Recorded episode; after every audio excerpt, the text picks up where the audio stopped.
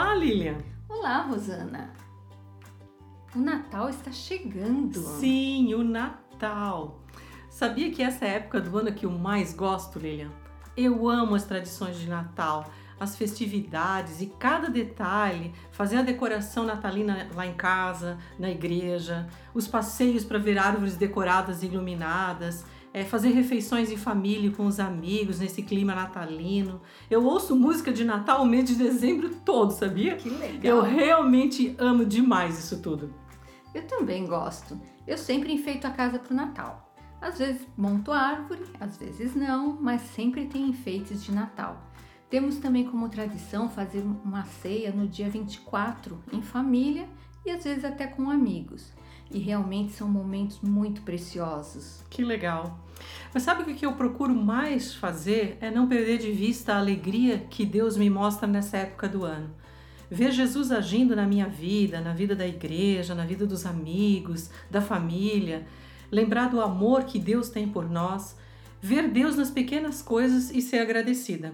E usar as oportunidades para falar de Jesus e para ser bênção na vida das pessoas.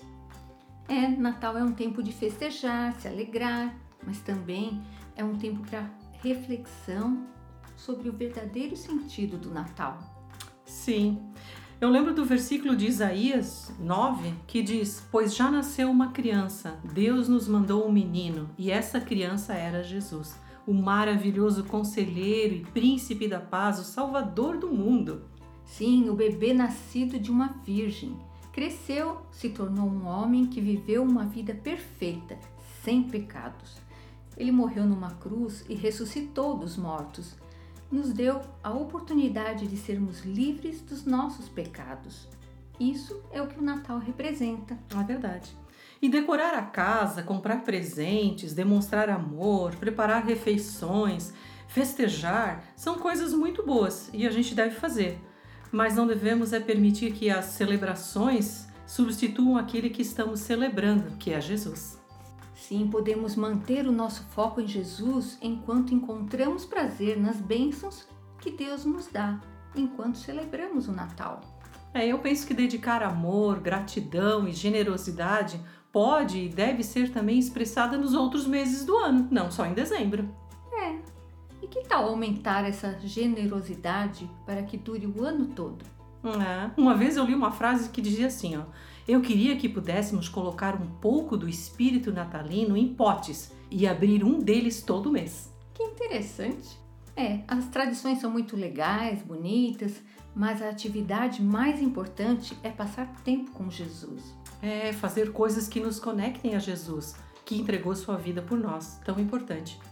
E andar com Ele para aprender e crescer na nossa fé, e então ajudar os outros também nesse caminho. Uhum. Ao celebrar o Natal esse ano, passe algum tempo se conectando com Jesus. É, busque por Ele na Bíblia e em oração. Uhum. Tenha certeza de que Deus é fiel e estará com você. Em Deus você encontrará sabedoria, orientação, consolo, paz, alegria e tudo mais que precisar. Sim, Natal é comemorar o nascimento da pessoa que pode fazer por nós o que ninguém mais pode. Ele nos traz das trevas para a luz, da morte para a vida. É, e Natal também é ser agradecido, né, Lilian? A gratidão consegue mudar nosso coração e nos encher da paz e nos trazer ânimo e alegria. Vamos dizer algumas coisas pelas quais somos gratas, Lilian? Vamos sim, Rosana. É, estamos com saúde, Temos nossas famílias, amigos, temos um trabalho, temos recursos financeiros para suprir nossas necessidades, temos uma casa, temos a igreja que participamos, temos a salvação em Jesus, alegria mesmo em tempos de dificuldade. Temos paz. e o imenso amor de Deus. Uhum. E essas são somente algumas coisas, né? É sim, poderíamos dizer ainda muitas, muitas outras coisas. É. Mas o Natal pode ser também um período de muita solidão, estresse e preocupações. Verdade. Talvez você tenha perdido uma pessoa querida, ou pode estar doente, ou com problemas financeiros ou de relacionamento.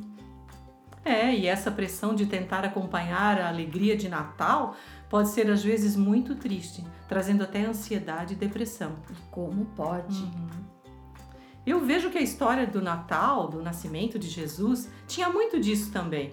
Pensa na Maria. Ela estava grávida, ia dar à luz, não se sabia onde, era a primeira vez em que ficava grávida, não tinha onde se hospedar, não tinha conforto e as facilidades. Imagina quantos sentimentos no coração do José e da Maria.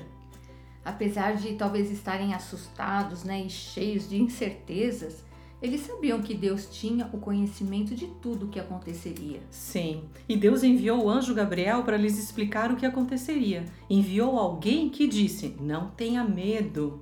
Hoje também, Deus envia pessoas e também através da Bíblia nós podemos aprender.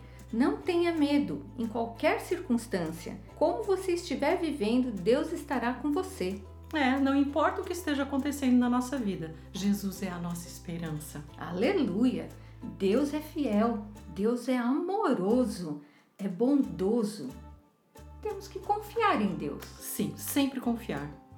Às vezes a graça de Deus se manifesta num abraço, ou nesse tempo de pandemia, num olhar mais profundo e amoroso, né? Sim. né? Às vezes numa mensagem de WhatsApp ou um telefonema. Às vezes também no perdão de alguém, na lealdade de um amigo, num elogio percebemos Deus manifestando sua graça, misericórdia e paz de maneiras muito diferentes. Sinta o milagre do Natal enchendo você.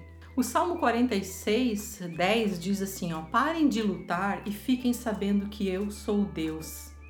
É, e João 14, 27 diz: Deixo com vocês a paz. Não fiquem aflitos, nem tenham medo. Que maravilhosos são esses dois textos como nos dão esperança e paz ao coração. Sim, podemos crer que em todos os momentos Deus está cuidando de nós. Aleluia, Deus cuida mesmo.